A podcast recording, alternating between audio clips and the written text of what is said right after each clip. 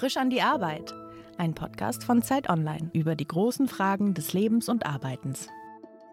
Herzlich willkommen bei Frisch an die Arbeit. Mein Name ist Daniel Erck und heute ist die Gründerin und Geschäftsführerin von Better Fish zu Gast. Herzlich willkommen, Dennis Fitchigioglu. Danke, ich freue mich hier zu sein.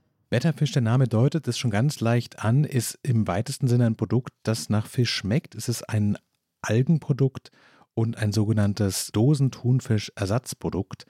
Wie kommt man dazu, sowas beruflich zu machen? Ja, das ist eine gute Frage. Man braucht auf jeden Fall eine ganz große Faszination für Meeresalgen. Das ist, glaube ich, die Ausgangsbasis, um sich zu, sowas zu trauen und äh, Wirklichkeit werden zu lassen. Mein Hintergrund hat jetzt gar nichts mit äh, Meeresbiologie oder Aquakultur zu tun in dem Sinne.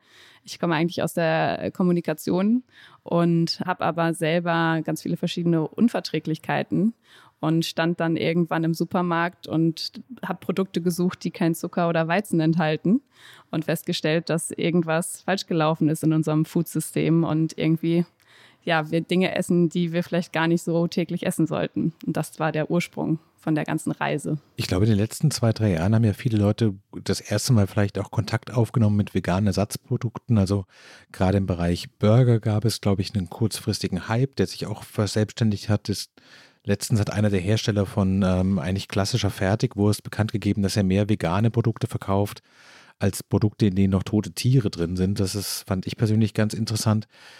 Das Thema Fisch, hatte ich den Eindruck, war noch nicht so groß in der Vergangenheit, auch wenn man weiß, dass Thunfisch natürlich ein total schwieriges und belastetes Gewerbe ist. Wie bist du persönlich beim Thunfisch gelandet? Ja, also wir haben natürlich, ähm, also mein Co-Founder und ich und unser Team haben uns gefragt, wie wir den Menschen im Alltag die Meeresalge näher bringen können. Und mhm. es gibt tausende von Arten von Meeresalgen, äh, nicht nur in Europa, weltweit ganz viele unterschiedliche einheimische Arten. Manche schmecken nach Trüffel, manche nach Zitrone. Viele schmecken aber natürlich erstmal nach Meer und bringen diesen Meeresgeschmack und dieses Umami ganz natürlich mit. Und wir haben uns mal angeschaut, warum der Thunfisch eigentlich so schmeckt, wie er schmeckt und warum er auch die Benefits hat, weswegen er ja so oft konsumiert wird. Und dann ist uns sehr schnell bewusst geworden, okay, die Fische oder vor allen Dingen der Thunfisch, der hat das eigentlich nur, weil er irgendwann einen Fisch gegessen hat, der irgendwann mal Algen gegessen hat. Mhm. Und äh, wir haben gesagt, wie kann es sein, dass wir eben die Thunfische ausrotten aktuell, die man auch übrigens nicht züchten kann. Also es ist ganz, ganz ähm, knappe Fischbestände mittlerweile bei Thunfischen weltweit. Ähm, wie kann es sein, dass wir das so einfach gemacht haben, den zu konsumieren ja. und eigentlich weltweit gegessen wird? Also egal, wem wir auf der Welt eine Dose Thunfisch auf den Tisch stellen würden, die Leute würden wissen, was sie damit machen müssen und wie es schmeckt. Und da haben wir gesagt, okay, das ist ein guter Punkt, wo wir ansetzen können und ansetzen wollen, um positiven Impact zu haben. Und dann haben wir uns vor anderthalb Jahren an die Arbeit gemacht und gesagt, wir wollen Thunfisch auf Algenbasis kreieren und somit ganz viele, also entlang der Wertschöpfungskette, mhm. ganz viele positive Dinge erreichen. Aber Ausgangspunkt war die Frage, was macht man mit dieser Alge, die einen würzigen Geschmack mitbringt und die eigentlich ein interessantes Produkt ist, das man gut essen könnte, die aber zumindest so in Mitteleuropa würde ich sagen, auf es gibt keine klassischen Algengerichte oder Algenrezepte, die ich kennen würde. Mhm. Das heißt, die kam eigentlich von der Natur und habt überlegt, in welcher Form wird es konsumierbar für Menschen, die sich jetzt nicht eine komplett neue Art zu kochen drauf schaffen wollen. Genau, also unser Ziel ist es eigentlich, so viele Menschen wie möglich täglich zum Algenessen zu bewegen und zu motivieren und äh, Lebensmittel zu kreieren, die eben köstlich sind erstmal wir sind eben über die Meeresalge gestolpert, weil sie so einen positiven Effekt auf die Umwelt hat. Also sie ist ein sogenanntes Zero-Input-Crop, das heißt, sie braucht keinen Dünger, kein Süßwasser, kein Ackerland und wächst einfach im offenen Meer. Und der Planet ist zu über 70 Prozent von Meeren bedeckt, aber aktuell nutzen wir ja vor allen Dingen diese 30 Prozent Landmasse, von der wir uns ernähren. Mhm. Und wir haben auch festgestellt, dass es eigentlich sehr, sehr viele Fischerei-Communities gibt, die gerne vom Fischfang, der nicht wirklich nachhaltig ist, wechseln würden zum Algenanbau. Und das ist ja auch oft so ein Argument äh, gegen äh, pflanzliche Alternativen. So, ja, was machen dann die Schweinebauern? Was machen dann die Rinderbauern? Mhm. Und in diesem Fall ist es tatsächlich so, dass die meisten Fischerei-Communities die Skills, das Know-how, das Equipment haben, um zum Algenfarming zu wechseln. Das ganz große Problem an dieser ganzen Geschichte und ja, warum diese Industrie seit über 20 Jahren eigentlich immer noch nicht so wirklich abgehoben ist in Europa, ist, dass es keine Produkte gibt, mhm. die Algen enthalten und die Leuten schmecken und die man gerne täglich essen möchte. Und das war dann der Ansatz zu sagen, okay, wir müssen eigentlich die Nachfrage schaffen für diese Produkte, mhm. äh, für Algen und es den Leuten näher bringen. Das heißt, es gibt im Grunde genommen alle Bestandteile. Es gibt diese Algen, die sind da. Es gibt die Menschen, die die Expertise haben, wie man die sozusagen farmt. Also das wären die Fischer, die umschulen. Und es gibt den positiven Beitrag in der Klimakrise, die, die Algen, der Algenkonsum leisten kann. Die Frage ist, wenn man diese Algen mal ähm, geerntet hat, sozusagen, wer isst die denn dann? Und das ist eure Aufgabe. Genau, das ist unsere Aufgabe. Und wie bereitet man sie auf, dass sie überhaupt irgendjemand essen möchte oder dass man sie dann auch in sowas wie äh, pflanzlichen Thunfisch verwandeln kann. Also mhm. diese ganzen Schritte von der Ernte bis zum fertigen Produkt, diese Prozesse, die gibt es gar nicht in der europäischen Algenindustrie bisher oder gab es bisher nicht. Und das mussten wir somit selber mitentwickeln.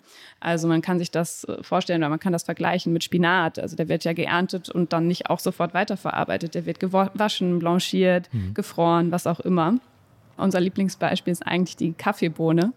Ähm, stell dir vor, wir würden dir eine Kaffeebohne auf den Tisch legen mhm. und sagen, mach daraus etwas, was die ganze Welt liebt und täglich trinkt. Ne? Also diese Prozesse von Schälen, Fermentieren, Rösten, äh, Mahlen und dann gießt du noch heißes Wasser drauf mhm. und dann ist es auf einmal was, was alle lieben. Und das sind diese Schritte, die wir mitentwickeln müssen, damit es überhaupt möglich ist, dass wir leckere Produkte auf Eigenbasis im Supermarkt finden. Wie sind denn die Reaktionen der Käuferinnen und Käufer? Also ich stelle mir vor, wenn man sagt so, hey, esst Algen, dann klingt das so ein bisschen nach einer Mischung aus Science-Fiction, Dystopie. Ich erinnere mich noch an die Versuche vor ein paar Jahren, den Menschen Insekten schmackhaft zu machen und ich hatte immer den Eindruck, das scheitert daran, was du gerade so in einem Nebensatz schon erwähnt hast, nämlich, dass es nicht primär darum ging, dass der Konsum lecker ist und dass es Spaß macht, man dass es gerne isst, sondern dass es vor allen Dingen richtig ist und vernünftig wäre. Und damit kriegt man die Leute, so meinem Eindruck nach, immer ganz schlecht. Ja, würde ich bestätigen. Wie schmeckt denn so eine Alge, wenn man sie so isst? Hast du es mal probiert? Ja, klar. Also ähm, es war jetzt auch zum Beispiel gerade wieder Algenernte. Ein Teil unseres Teams war in Norwegen und eigentlich alle Arten sind essbar. Natürlich sollte man sie nicht essen, wenn sie schon eine Weile am Strand rumlagen, aber so mhm. frisch aus dem Meer gezogen, geerntet, sind die alle essbar. Sie sind natürlich ganz natürlich salzig, äh, haben viel Umami, also viel diesen herzhaften Geschmack, den, den man von Parmesan kennt, den man von getrockneten Tomaten kennt zum Beispiel. Mhm. Und jede Algenart, das ist eigentlich das Faszinierende, hat eben ein ganz anderen eigenes Geschmacksprofil, ähm, Nährwertprofil, eine Textur. Es gibt Algen, die sind eher spinatartig, andere, die eher spaghettiartig sind. Ich habe schon die Trüffelalge erwähnt. Also eigentlich alle Geschmäcker und Pflanzenarten, die man so an, an Land findet, gibt es auch in irgendeiner Form im Meer. Mhm. Und unsere Aufgabe ist es, das herauszufinden, ja, es den Fischern und Algenfarmern zu ermöglichen, die anzubauen, zu kultivieren. Wie funktioniert das denn praktisch? Also fährt man nach Norwegen und spricht mit so einem Fischer und sagt, wir hätten jetzt gerne von der Trüffelalge vier Tonnen und dann sagen die, ja, dann wissen wir, wo wir hinfahren oder ist das eigentlich noch so eine weiße Landkarte, weil niemand genau weiß, welche Algen wo wachsen, unter welchen Bedingungen. Und gibt es da eine Industrie dahinter oder baut sich das auch jetzt gerade erst auf? Ja, die Industrie in Europa speziell baut sich gerade erst auf. Also es gibt Pioniere in Europa, speziell in Norwegen, die versuchen das seit zehn Jahren zu optimieren. Mhm. Mit denen arbeiten wir auch zusammen und die kultivieren zwei Arten. Und insgesamt kann man in Europa erst vier Arten kultivieren überhaupt. Und es ist so gefühlt, als ob wir noch in der Steinzeit wären, wenn wir das mit der Landwirtschaft vergleichen. Mhm. Wir versuchen natürlich überwiegend kultivierte Algen zu nehmen, um eben das Ökosystem nicht zu zerstören. Ähm, wir haben auch ein, zwei Arten, die regenerativ geerntet werden. Also es ist eine Wildernte, aber die sehr streng kontrolliert wird und auch nur von Arten, die schnell nachwachsen. Also da mhm. wird der Stock, der Grundstock nicht zerstört und die sprießen dann sehr schnell wieder aus, wie, wie bei einer Weide ungefähr. Wie gesagt, bisher äh, ist es überwiegend daran gescheitert, dass die Industrie schneller wächst, weil die auf ihren Ernten sitzen geblieben sind. Und wir sind jetzt schon eine der größten Abnehmer für diese Ernten in Europa. Das ist vielleicht der richtige Zeitpunkt, um mal über eure Produkte zu sprechen, weil man kann sich unter Dosentunfischersatz vielleicht nicht so wahnsinnig viel vorstellen. Aber was ihr macht, sind sozusagen Thunfischcremes, die in so ähnlichen Schüsselchen wie Hummus verkauft werden. Es gibt diese klassischen Toast-Sandwiches, die in verschiedenen Geschmacksrichtungen daherkommen und natürlich so das Powerprodukt, glaube ich, des Dosentunfisch, nämlich die Thunfischpizza. Sind das die Dinge, von denen ihr wisst, so da ist der Markt am größten, da ist die Nachfrage am größten? Ja, also grundsätzlich Dosentunfisch wird ja in allen Farben und Formen konsumiert. Du hast schon gesagt, die Thunfischpizza die ist, glaube ich, ähm, die zweitmeistverkaufteste Pizza in Deutschland. Eins von drei Sandwiches ist eigentlich immer das Thunfisch-Sandwich. Mhm. Viele kennen vielleicht auch aus der Kindheit äh, so einen Thunfischaufstrich, der mit Frischkäse kombiniert wurde. Das haben wir immer wieder häufiger gehört, dass Menschen das an Kindheit erinnert. Das gab es halt früher immer und das gehörte dazu. Und das man darf nicht vergessen, wie, was für eine einfache Proteinquelle so ein Dosentunfisch eigentlich für die meisten ist. Mhm. Also egal, wo man auf der Welt ist. ist. Die Industrie hat es geschafft, es wahnsinnig günstig herzustellen und verfügbar zu machen. Das heißt, auch die Ärmsten der Welt können sich eben Thunfisch leisten und haben eine Proteinquelle. Wir natürlich dadurch, dass wir jetzt auf dem deutschen Markt sind, haben uns überlegt, gut, sollen wir jetzt zuerst die Dose rausbringen oder mhm. lieber diese Produkte, die eigentlich allen Spaß machen, weil wir richten uns nicht an Veganer, die jetzt ganz gezielt einen Ersatz für Thunfisch suchen, sondern eigentlich richten wir uns an alle, die einen leckeren Snack wollen, die eine leckere Mahlzeit wollen und eben vielleicht mal vegetarisch oder vegan essen möchten, aber grundsätzlich erstmal ein leckeres Produkt suchen. Mhm. Und das war das Ziel und deswegen sind wir dann erst auf die klassischen Sandwiches und die Pizza Tonno gegangen. Stimmt denn für diesen Thunfischersatz das, was man auch über Fleischersatz sagt, nämlich dass es sehr stark verarbeitete Produkte sind, die eigentlich erst durch die Rezeptur zum Leben kommen, aber die in ihrer Grundmasse noch gar nicht so dieses Leckere haben? Ich glaube, die einzelnen Bestandteile würde ich jetzt auch nicht pur essen. Das mhm. ist natürlich die Kombination, die es so einzigartig macht und auch ja schon angefangen bei der Kombination der Algen, die wir verwenden. Ne? Also eine Alge würde jetzt auch nicht diesen Thunfischgeschmack nachstellen. Und es ist immer die Kombination an Zutaten, die natürlich dann ein Produkt schaffen, was man gerne mag und auch gerne wieder essen möchte. Also mhm. jedes Produkt braucht ja auch Salz und Fett und vielleicht eine Prise Zucker, wobei ich da sehr streng bin bei dem Zucker. Aber die sind schon natürlich verarbeiteter als andere Produkte. Mhm. Wenn man sich aber mal eine Thunfischproduktion angeschaut hat oder die Produktion eines Dosenthunfisches, dann wird einem auch sehr schnell bewusst, was da eigentlich alles passieren muss, damit ein angeblich so natürliches Produkt in der Dose landet. Und wir versuchen, möglichst Rohstoffe zu nehmen, die wenig Wasser im Anbau benötigen, also mhm. über die Alge hinaus. Zum Beispiel nutzen wir eine Ackerbohne aus Nordfrankreich von einem sehr innovativen Kollektiv, angebaut und verarbeitet. Und wir haben auch von vornherein gesagt, dass wir zum Beispiel kein Soja, kein Weizen, keine Methylcellulose und diese unaussprechlichen Zutaten da drin haben wollen, die mhm. häufig eben bei Fleischersatz auch eingesetzt werden. Wie darf man sich das vorstellen? Ihr seid quasi auf diese Alge gestoßen und habt gedacht, damit muss man was machen. Und dann steht ihr in der Küche, habt euch aus Norwegen eine Trüffelalge oder andere Algensorten besorgt und vielleicht einen Pürierstab. Und was passierte dann in Tag 1? Ja, also tatsächlich ist am Anfang gar nicht so viel Wissenschaft involviert. Also es hat mehr mit Kulinarik zu tun und natürlich ein bisschen Verständnis davon, welche Zutaten vielleicht welche ähm, Struktur, Konsistenz, Nährwerte mit sich bringen. Aber wir haben wirklich in einer Art Küche angefangen mhm. in unserem Coworking Space. Ähm, das ist ein Coworking Space nur für Food Startups, deswegen ist es schon ein bisschen größer und besser ausgestattet als jetzt die normale Küche zu Hause. Aber es fängt wirklich so an, dass man erstmal einfach viel probiert und viel kombiniert und viel testet. Und da geht auch sehr viel schief am Anfang. Und ich glaube, das erste halbe Jahr war unser Thunfisch grün, weil wir natürlich so viel Algen wie möglich drin haben wollten. Mhm. Und dann fängt man an, Stück für Stück die Farbe zu optimieren, äh, den Biss zu optimieren. Und ja, es ist mit sehr viel Recherche äh, nach neuen Zutaten und Rohstoffen verbunden, auf jeden Fall. Wie reagieren denn Freunde und Familie, wenn man sagt, wir wollen jetzt die Meeresalge zu einem mehrheitsfähigen Produkt machen und dabei setzen wir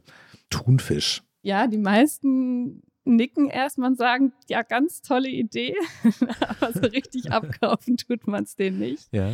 Wie gesagt, es unterstützen einen natürlich alle bei dieser Reise. Aber wenn man sagt, so, nee, wir entwickeln jetzt wirklich einen Dosenthunfisch, der sieht so aus, der schmeckt genauso und der ist preislich genauso bezahlbar für alle mhm. und wir machen es irgendwie, wir launchen es vielleicht noch in 4000 Filialen in Deutschland, dann ja, sind die Leute schon erstmal ein bisschen skeptisch, aber ja, haben wir geschafft. Du hast vorhin gesagt, dass dein Zugang zu Essen und Trinken auch ganz stark über deine eigenen Unverträglichkeiten gesteuert sind. Achtest du darauf, dass all deine Produkte auch für dich selbst konsumierbar sind? Nee, tatsächlich nicht. Also ich darf ja wirklich auch äh, kein Weizen und kein Zucker essen und eine Thunfischpizza oder ein Sandwich beinhaltet natürlich erstmal Weizen. Mhm. Aber ich mache ja keine Produkte für mich, weil wenn ich nur Produkte für mich machen würde, dann hätte ich gar nicht den Impact und den positiven Effekt auf die Umwelt, den ich erreichen möchte mit meinem Mitgründer und meinem Team. Deswegen muss ich da meine eigenen Bedürfnisse erstmal zurückstellen. Mhm. Also natürlich freue ich mich, wenn wir irgendwann glutenfreie Produkte im Sortiment haben, aber damit würden wir jetzt aktuell nicht die Welt retten. Ist das Wissen durch diese Unverträglichkeiten, die du hast, über Essen, ist es sowas, das einem die Augen öffnet, dass man merkt, so, die meisten Menschen essen einfach mal. Die gehen raus, gehen am Bahnhof und kaufen sich ein Sandwich und denken nicht viel drüber nach, außer vielleicht über die Frage, worauf sie Lust haben. Und dass, wenn man sich mal anfängt, mit Lebensmitteln, den Zutaten, den Inhaltsstoffen und den Produktionsbedingungen zu beschäftigen, dass man dann erst ein Gefühl dafür bekommt, was eigentlich alles schiefläuft und was hinter den Kulissen alles passiert. Ja, absolut. Also das war genau der Anstoß, also es hat ja ein paar Jahre gedauert, ne, von dieser Diagnose, bis ich wirklich mein eigenes Unternehmen gegründet habe. Mhm. Aber das war der Anstoß, den ich brauchte, um diese Reise anzutreten und auch festgestellt, dass eben viele Produkte auf den Markt geworfen werden, die nicht die Konsumentinnen im Blick haben. Also die einfach erstmal nur schauen, was sind die günstigsten Rohstoffe, die man bekommt und äh, wie kann man das zu irgendwas zusammenrühren. Und das wird dann in die Märkte gedrückt. Da wollte ich gerne ja was ändern und habe am Anfang erstmal selber Rezepte entwickelt, mhm. weil ich gemerkt habe, okay, es gibt gar nicht die Produkte auf dem Markt, die ich selber essen kann. Also muss ich mir mein, meine eigenen Produkte sozusagen schaffen, auch wenn es nur zu Hause für mich im kleinen Maßstab ist. Und das hat sich dann dazu entwickelt, dass ich einen Blog geschrieben habe, dass ich zwei Kochbücher veröffentlicht habe. Und diese ganze Erfahrung natürlich in der Kommunikation mit den, mit den LeserInnen und auch diesen Austausch mit den LeserInnen und in der Rezeptentwicklung, der hat mir natürlich jetzt sehr geholfen. Gibt es denn Produkte auf dem Markt so ganz generell? Du musst jetzt natürlich keine Hersteller nennen, mhm. wo du denkst, wenn ihr wüsstet, was da alles drin ist, das würde kein Mensch kaufen?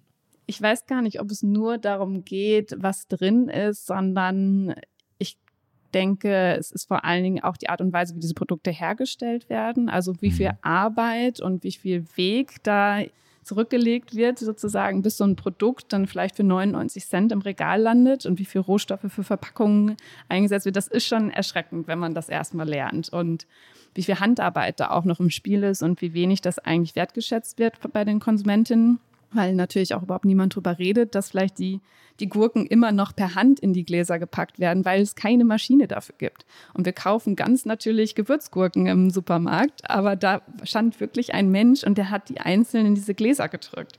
So, und also das sind so Details, die vergisst man einfach nicht. Das wusste ich auch nicht. Wahnsinn, okay. Ja, also ich glaube, da, das wäre schön, wenn mehr Leute sich auch damit beschäftigen würden, um vielleicht auch eine mehr, mehr Wertschätzung für die Lebensmittel, die sie da täglich konsumieren, zu haben.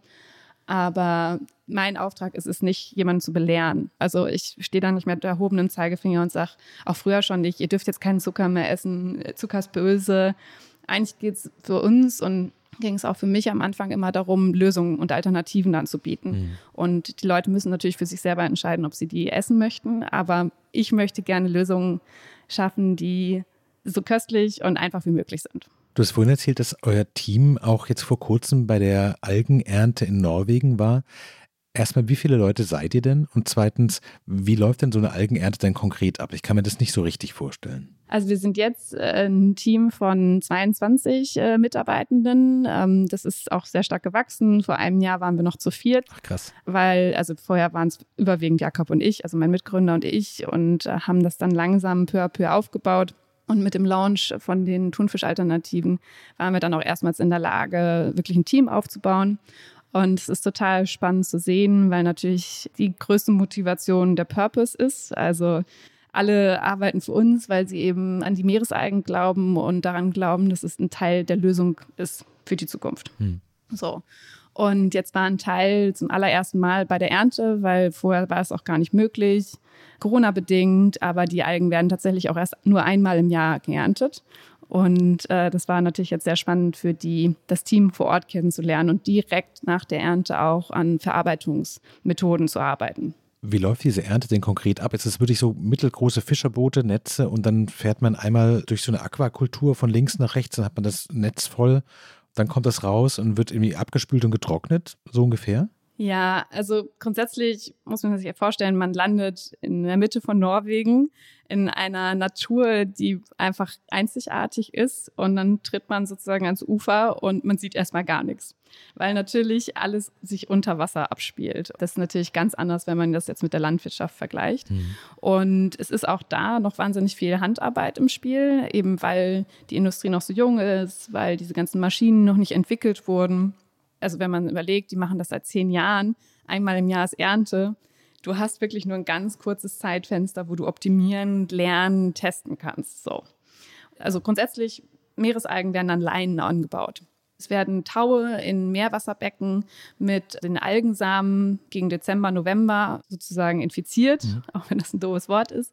Und dann bilden sich ganz kleine Sporen an den Tauen. Und nach zwei, drei Monaten werden diese Taue ins offene Meer gelassen. Und innerhalb von vier Monaten können die zwischen ein und zwei Meter lang werden. Krass. So, und dann hat man wirklich unter Wasser diese Algenwälder und die Algen halten sich an diesen Tauen fest. Und dann werden die, wenn man, wenn das Wetter stimmt und jetzt gerade kein Hagelsturm warm ist, wenn die Wassertemperatur richtig war, bevor es zu warm ist, werden die dann mit diesen Booten aus dem Meer geholt und äh, von diesen Tauen abgetrennt und dann werden sie weiterverarbeitet. Und in den meisten Fällen wurde es halt bisher einfach nur eingefroren, weil in Norwegen nutzen die natürlich auch die Infrastruktur aus der Lachsindustrie. Und wir fangen jetzt eben seit drei Jahren mit den Algenfarmern an, verschiedenste Verarbeitungstechniken zu implementieren sowas wie Waschen, Sortieren, Blanchieren und ganz viele andere Sachen. Das heißt, ihr greift quasi in diese Ernte auch aktiv mit ein, um zu gucken, wenn ihr es nicht sofort einfriert, was kann man damit eigentlich noch machen? Das heißt, ihr habt jetzt wahrscheinlich aus dieser Ernte auch ein paar Proben mitgenommen, um zu gucken, wie verhält sich das denn, wenn es nicht eingefroren wurde? Genau, also das Beispiel, was ich ja auch mit der äh, Kaffeebohne vorhin erwähnt habe, es gibt ja wahnsinnig viele verschiedene Methoden, Lebensmittel zu verarbeiten. Hm. Rösten, trocknen, mahlen, aufkochen, wie auch immer. Und da gibt es eigentlich noch super wenig Erfahrungswerte. Also natürlich gibt es ein paar Sterneköche weltweit, ähm, die auch schon sehr früh angefangen haben, mit Meeresalgen zu experimentieren, sie zu fermentieren etc. Aber es hat eigentlich noch niemand wirklich das mal systematisch gemacht und sich die verschiedenen Algenarten angeguckt und dann auch geschaut, wie kann ich die kombinieren und was für Geschmacksprofile entwickeln sich dann daraus. Und mhm. das machen wir auch. Ist natürlich viel Arbeit, aber wir glauben daran, dass wir eigentlich irgendwann aus diesen Tausenden von Arten von Meeresalgen jedes Produkt nachbauen können. Also egal welches Produkt wir sozusagen pflanzlich nachstellen wollen, können wir bestimmt die irgendwann auf Basis von Meeresalgen machen, weil es eben so wahnsinnig viele verschiedene Geschmacksprofile gibt, die da mehr wachsen und die wir noch gar nicht nutzen. Das heißt, wir sind quasi im Moment, wenn wir auf diesen Thunfischersatz gucken, auf der Spitze des Eisbergs, aber eigentlich die interessante Arbeit ist diese Datenbank der Algen und ihrer Geschmäcker und der verschiedenen Verarbeitungsformen, also wie so eine große Excel-Tabelle. Mhm. Im Moment alle vier Algensorten, dann einmal blanchiert, einmal gefroren, einmal geröstet, einmal gebacken und dann kann man quasi daraus gucken, was kann man aus diesen Bestandteilen denn, ja fast wie bei so einem Lego-Set, was kann man daraus bauen? Genau, das ist ein schönes Beispiel. Also natürlich geht es dann auch nicht nur um europäische Arten, sondern angenommen, wir gehen irgendwann nach Nordamerika oder Südamerika, wollen wir eben auch die lokalen Arten nutzen. Mhm. Und in manchen Fällen wollen wir vielleicht auch, dass die Produkte genauso schmecken wie der Thunfisch, den wir jetzt hier kreiert haben, aber auf Basis von lokalen Arten. Mhm. Und dann muss man ja auch nochmal wieder schauen, okay, welche Art nutzt man jetzt und wie baut man das dann, baut man den gleichen Lego-Turm wieder aus, auf, nur aus anderen Farben sozusagen. Wir haben vorhin so die Produktrange, die ihr gerade mit Betterfish anbietet, erwähnt. Ihr hattet bei einem großen deutschen Discounter mal so eine Aktion, aber im Moment kann man eigentlich euch nur in Österreich und der Schweiz kaufen. Woran liegt es? Sind die Deutschen vorsichtiger, ängstlicher, noch nicht bereit? Ja, also ich würde erstmal Ja sagen, auch wenn natürlich der große Discounter da mutig vorangeschritten ist und uns da auch wirklich im Rahmen der großen Nachhaltigkeitsinitiative sehr unterstützt hat ähm, in diesem Pilotprojekt und gezeigt hat, dass Meeresalgen eben mainstreamfähig sind, dass mhm. Meeresalgen auf unsere Teller gehören. Das war natürlich sehr stark, weil uns das viele Türen geöffnet hat im Sinne von, sonst will ja vielleicht niemand mit so einem kleinen Startup zusammenarbeiten für, mhm. für die Produktion zum Beispiel. Da waren die wirklich ein sehr starker Partner und wir haben sehr, sehr viel gelernt in der Partnerschaft. Und äh, Österreich und Schweiz äh, sind tatsächlich was ja Lebensmittel und Lebensmitteleinzelhandel angeht, ein bisschen mutiger und auch schneller als vielleicht manche Einzelhändler in Deutschland. Aber ist auch okay. Also wir machen uns keine Sorgen, dass es nicht irgendwann auch in Deutschland auf den Markt kommt. Wir haben ganz viele verschiedene Produkte, eben die Aufstriche, die Sandwiches, die Pizza. Da kommen auch noch ein paar mehr dieses Jahr.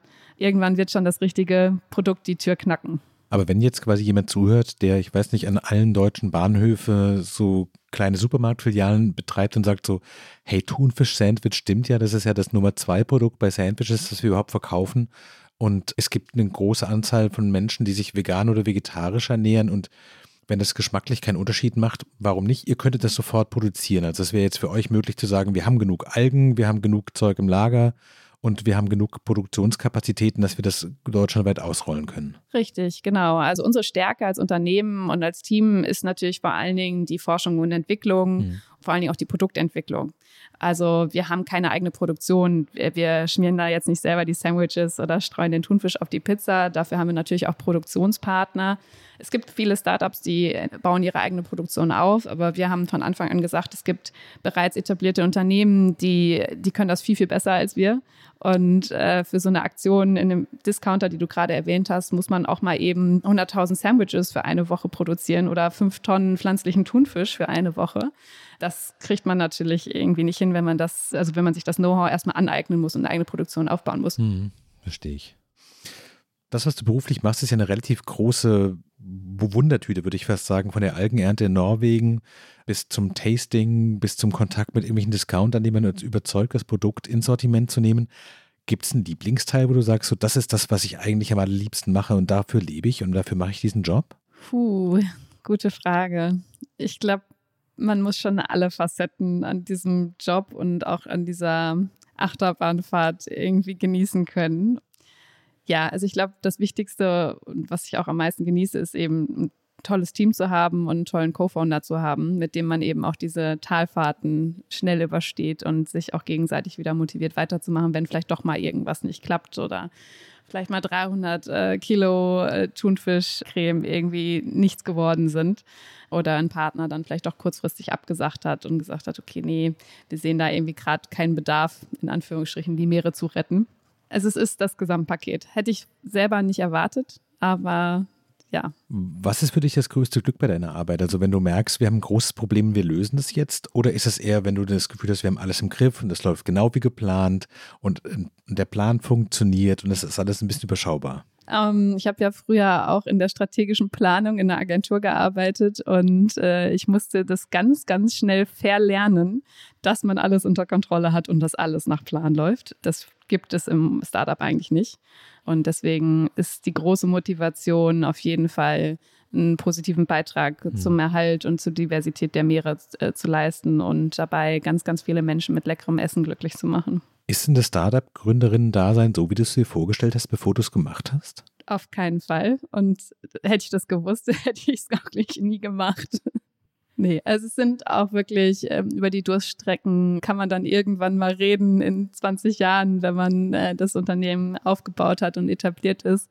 Aber es gibt immer Durststrecken und ja, das darf man nicht unterschätzen. Und wie gesagt, man braucht ein starkes Team oder MitgründerInnen, um da sich immer wieder hochzuholen und weiterzumachen. Und natürlich der Purpose. Also ich glaube, wenn man nicht wirklich an die Idee glaubt und auch an den positiven Effekt, den man damit hat, dann wird das nichts. Gibt es manchmal Tage, wo du morgens, weiß ich nicht, im Bett liegst, auf den Arbeitstag blickst und denkst so, warum? Warum nicht einfach wieder 9 to 5 in irgendeiner Agentur sitzen und Aufträge abarbeiten und dann geht man nach Hause und denkt nicht Samstag und Sonntag über Algen und das, die Rettung des Klimas nach und warum jetzt diese verdammte Lebensmittelindustrie euch die Bude nicht einrennt? Kann ich mir gar nicht mehr vorstellen, so einen 9-to-5-Job zu machen oder irgendwann wieder angestellt zu sein selber tatsächlich. Also das war ein Schalter, der irgendwann mal umgelegt wurde, als ich ähm, so eine Art Bootcamp gemacht habe, um mehr Gründerinnen zu ermutigen, äh, also beziehungsweise mehr Frauen zu ermutigen, zu gründen. Mhm. Und das ging zweieinhalb Wochen und danach war ich im positiven Sinne gebrainwashed und habe nie wieder eine Bewerbung geschrieben. Und ich wusste, ich will mein eigenes Ding machen. Und es hat dann noch ein bisschen gedauert, bis die richtige Idee kam und die richtige Konstellation. Aber ich kann mir das nicht mehr vorstellen. Wenn du was ändern könntest an deinem Arbeitsalltag oder an deinem Beruf oder dem, was ihr gerade so macht, würdest du sagen, du hättest gerne mehr Effekt? Also, weil wir gerade über Klimaretten sprechen, würdest du sagen, ihr braucht einfach mehr Geld, um alle Ideen, die ihr habt, umzusetzen? Ist es mehr Freizeit? Das klingt jetzt nicht nach einem total entspannten Arbeitsleben. Oder wäre es mehr Freiheit, weil die Leute eigentlich euch einfach abkaufen, was ihr wollt und es nicht so, so eng gedacht ist auf eine Art vielleicht? Hm, das ist eine gute Frage. Also grundsätzlich hilft Geld immer, um schneller die Welt zu retten, tatsächlich mhm. in dem Fall, äh, weil man dann natürlich schneller ein Team aufbauen kann, vielleicht noch schneller Produkte entwickeln kann, die die Leute wirklich essen möchten und einen positiven Beitrag haben. Da gibt es ja zum Glück auch dieses VC, dieses Investment-Spiel für Startups. Mhm wir haben ja die ersten zweieinhalb Jahre gar nicht mit Investoren zusammengearbeitet und es gebootstrapped und das aus der eigenen Tasche finanziert sozusagen den Aufbau des Unternehmens und haben uns dann aber tatsächlich genau aus dem Grund letztes Jahr entschieden, Investoren mit an Bord zu holen. Einfach weil wir gemerkt haben, wir können so nicht schnell genug die Welt retten.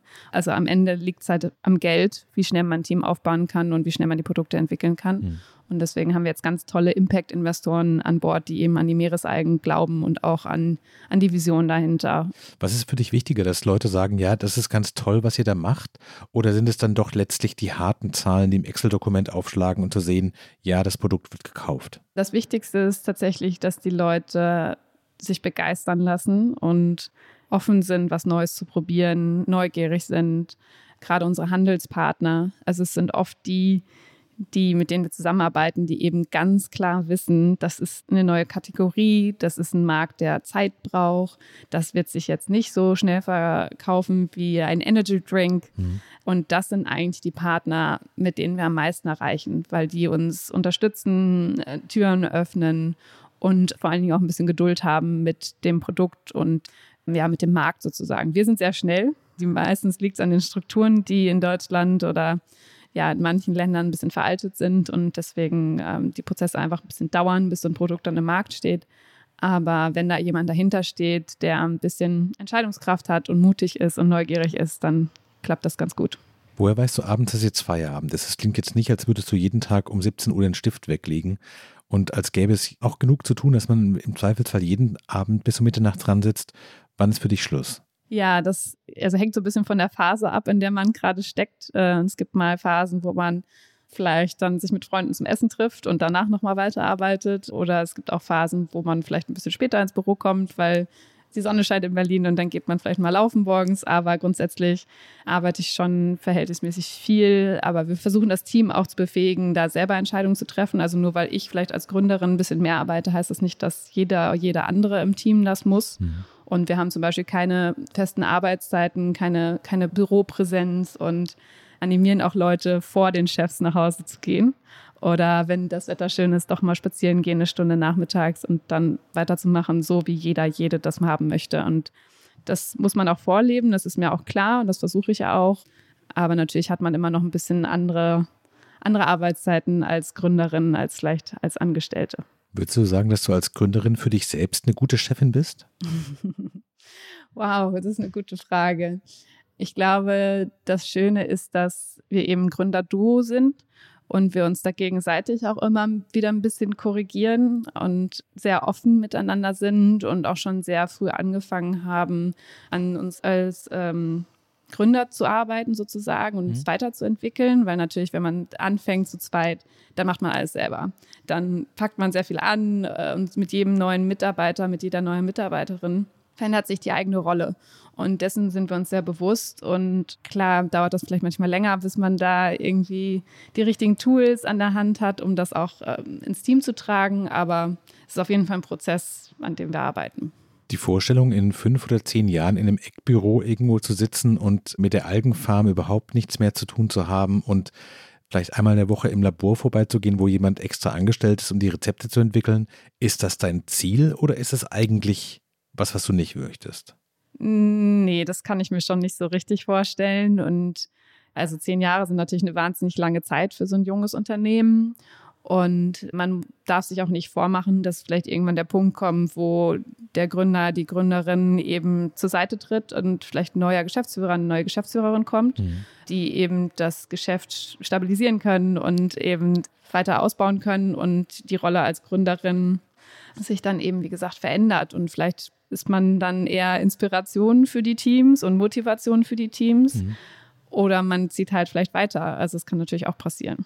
Wenn du auf dein 16-jähriges Ich zurückguckst, was würde diese Person von damals über deine heutige Arbeit sagen? Würde sagen, so ja, das sieht dir total ähnlich. Ja klar, natürlich, warum, warum habe ich überhaupt andere Sachen ausprobiert? Oder wäre das schon eine große Überraschung?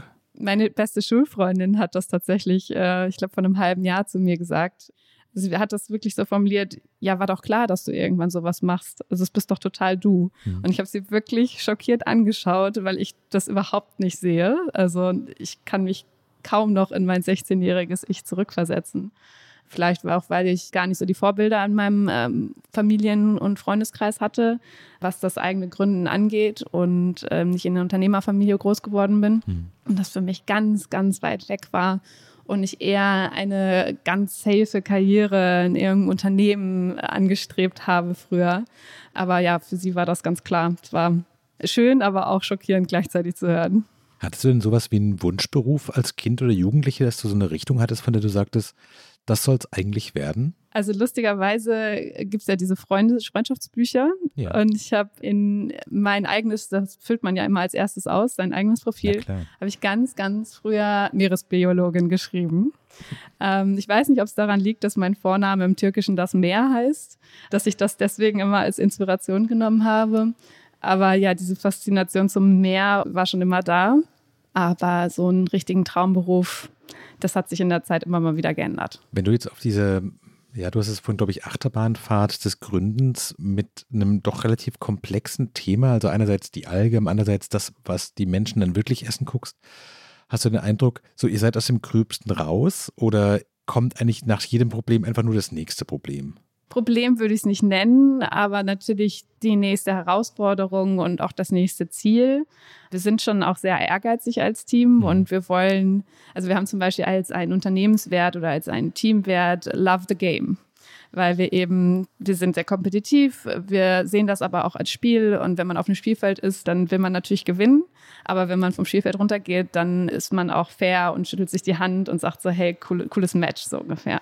Deswegen sehe ich es eher als Herausforderung und als nächste Challenge, die wir dann immer angehen und also wir wollen immer besser werden. Das ist eigentlich das Ziel und da darf man dann nicht stehen bleiben. Klassische Bewerbungsgesprächfrage, wo siehst du dich in fünf Jahren? hm. Das ist so ein Zeithorizont. Okay, wir machen zwei draus. Zwei. Immer noch in diesem Unternehmen, hoffe ich.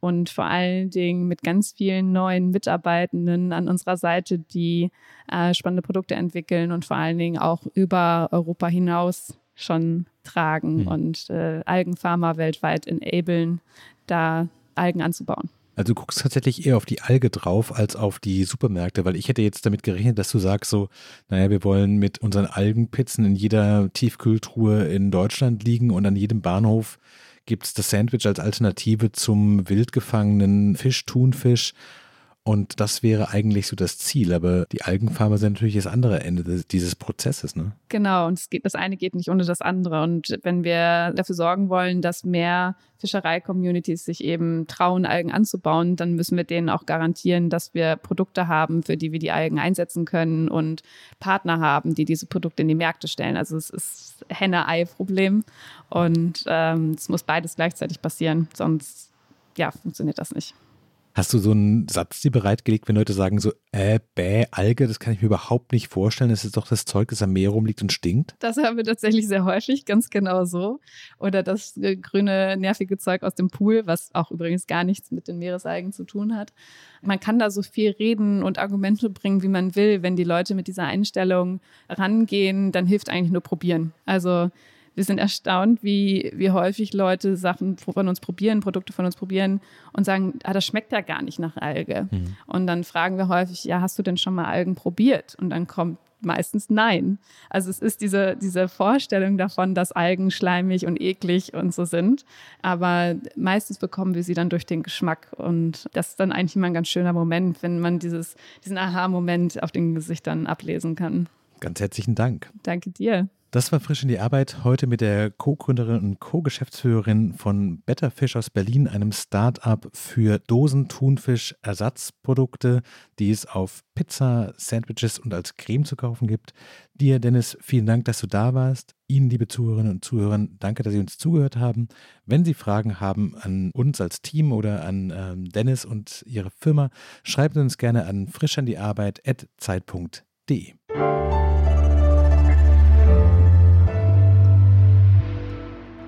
Frisch an die Arbeit, ein Podcast von Zeit Online. Konzipiert und moderiert von Leonie Seifert und Daniel Erck. Produziert von Maria Lorenz, poolartists.de.